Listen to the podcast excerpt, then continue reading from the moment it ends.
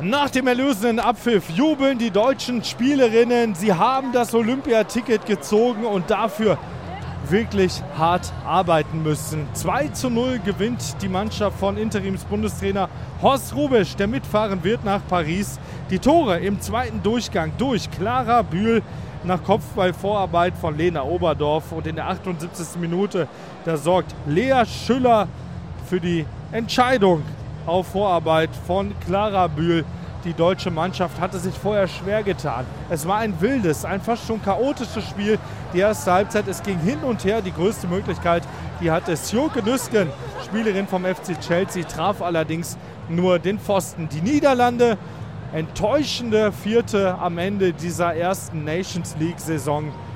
Gewonnen hat es der Weltmeister aus Spanien. Zweiter ist Frankreich geworden.